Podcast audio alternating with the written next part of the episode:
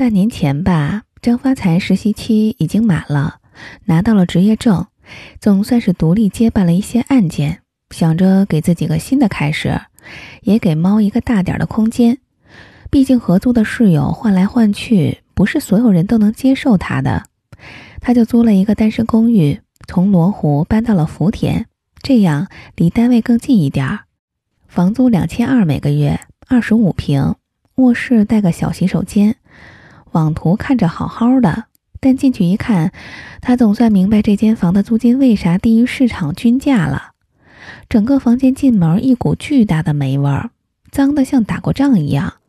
四面墙有三面贴了瓷砖，但剩下的那面墙基本已经被整体熏黄。公寓没通煤气，墙角处仍然堆放着前租客偷扛过来的煤气灶，想必之前是常常在屋子里做饭吃。房东常年不在深圳，这么久也没发现。房租押二付一，最后那货直接拖欠了一个多月的房租和电费跑了，留下了这么个烂摊子。到张发财要租时，房东已经坚持必须押三付一，有心理阴影了。前人造孽，后人遭殃。搬家那天上午，张发财把东西全都运进去之后，中午他买了一罐墙面漆，买了滚轮，准备把那面墙刷一下。屋子里他实在是打扫不过来，就在手机上叫了一个清洁，选的模式是开荒。下午，家政公司派来了两个人，一位五十岁左右的阿姨，一位二十多岁的姑娘。姑娘就是圆圆。阿姨和圆圆负责清洁，张发财踩着凳子自己刷墙。三个人忙了一整个下午，房间总算是有个家样了。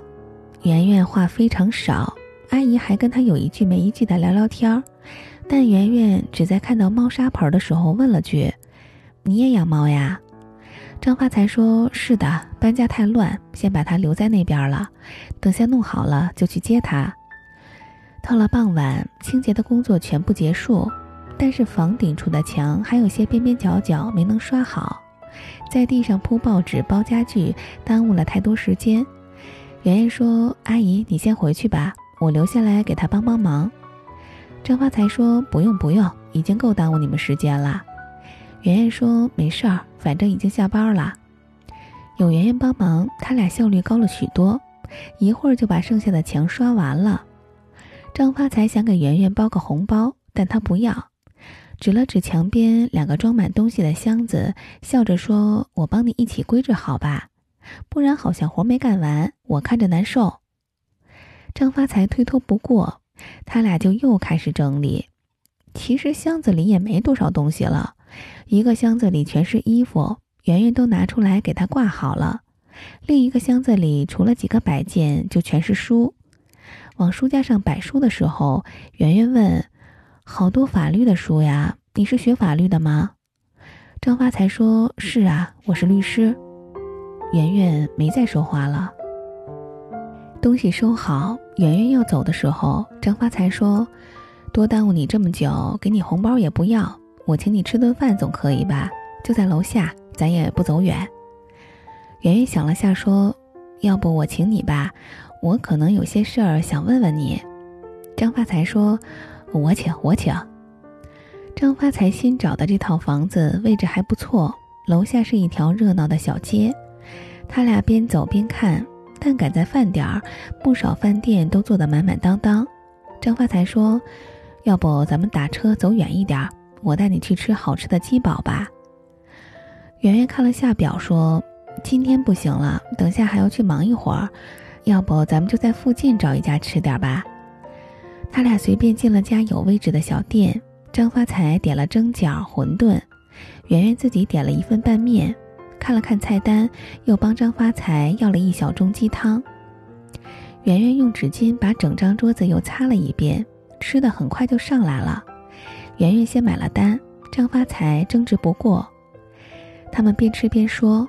圆圆问：“咨询你法律问题的话是怎么收费的？”张发财哈哈哈的一下子笑出了声：“收什么费呀？说几句话能值钱？你有什么想问的，只管说，知无不言，言无不尽。”圆圆低头沉默了一下，抬起头说：“我想离婚。”张发财还挺吃惊的。其实今天从进门他就打量过眼前的这个姑娘，她大约二十岁出头的样子吧，穿得很得体，上身是白色的长袖，外加他们公司统一的马甲，下身是黑色的裤子，白色的休闲鞋，很腼腆，但干活非常麻利，甚至可以说有些洁癖了。有些地方张发财说可以了，但他还要坚持再清理一遍，说弄干净了看着舒心。张发财从实习到现在，当事人也见了不少了，但他怎么也没想到，眼前这个年轻漂亮的女孩子已经结过婚，并且想离了。张发财放下筷子，专业了一下表情，说：“能再具体点吗？是协议离婚，还是准备起诉？”圆圆说：“我也不懂，我想知道离婚需要准备哪些东西。我在网上搜过了，但说法有些不一样。”所以还是想问一下，张发财说：“这太简单了，通常来说有离婚协议、结婚证、身份证和户口本就行了。哦，对了，还有两张照片，制作离婚证用。离婚协议你们有吗？如果没有的话，我回头给你发一份范本吧，你们商量着改一改，签了就行。”圆圆说：“他如果不同意的话，该怎么办呢？”张发财说：“不同意就起诉离婚呀。”哦，也就是到法院告他，当事人同意并不是离婚的法定条件，他同不同意跟法院会不会判离婚完全两码事儿，别担心。圆圆说：“啊，好，需要回老家办理的吧？”张发财说：“你俩在哪儿结的婚？是同一个地方的人吗？他现在也在深圳吗？如果是协议离婚的话，到你们俩任何一方的户籍所在地都能办理的。”圆圆说。在老家结的，我们是同一个县的，他应该还在老家，我自己出来了。你等下，我找老板要个笔记一下，我怕等下又忘记了。说着，他站了起来。张发财说：“不用不用，我加你个微信吧。嗯，等下我把需要准备的材料都发你一下，你按着准备，然后联系一下他，有什么话你们好好说，争取好聚好散。”圆圆说。那太麻烦你了，张发财说：“快吃吧，你的面都坨了。”圆圆拿起筷子吃面，张发财又问：“你们公司还有夜班的？”圆圆说：“没，晚上在奶茶店兼职，离这儿不远的。以后有空我请你喝奶茶，你快去接猫吧，它估计等急了。”张发财说：“哦哦，他本来是想多问几句的。”结婚多久了？为什么想离？但忍住了，人家没说，不定是什么情况呢。算了。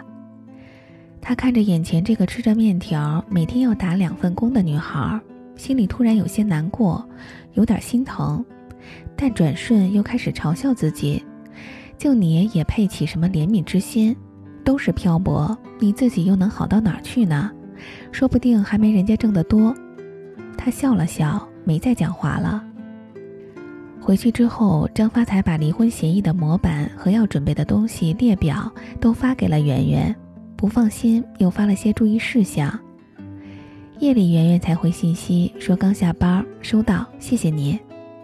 过会儿他又发了条信息说，我住的地方离你不远，以后如果有什么我能帮上忙的，请跟我说。我叫于圆圆。张发财说好。他俩分开之后，张发财的日子一如既往，但他晚上忙完回来，会独自在附近走一走、转一转，看到卖奶茶的小店也会去买一杯，会多看两眼，但终究也没再遇见。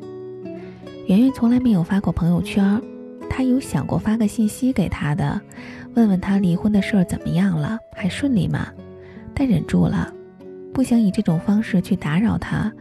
也说不上为什么，时间就这么不紧不慢的过了俩月。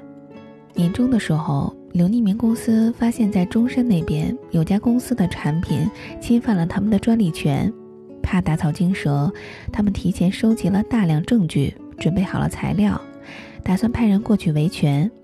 策略是先谈，如果对方肯立即停止侵权、赔偿损失，他们就不走法律程序了。但是如果对方强硬，他们就依法来。公司要派三个人过去，一个是产品部的懂技术，一个营销的负责人，还有就是张发财。行政直接给他们在那边订了一个礼拜的酒店。看来这事儿确实一两天很难办完。公司也保密，之前只说要出几天差。上午他们拿到材料方案，才知道这次过去是要干什么的。中午收拾下，下午出发。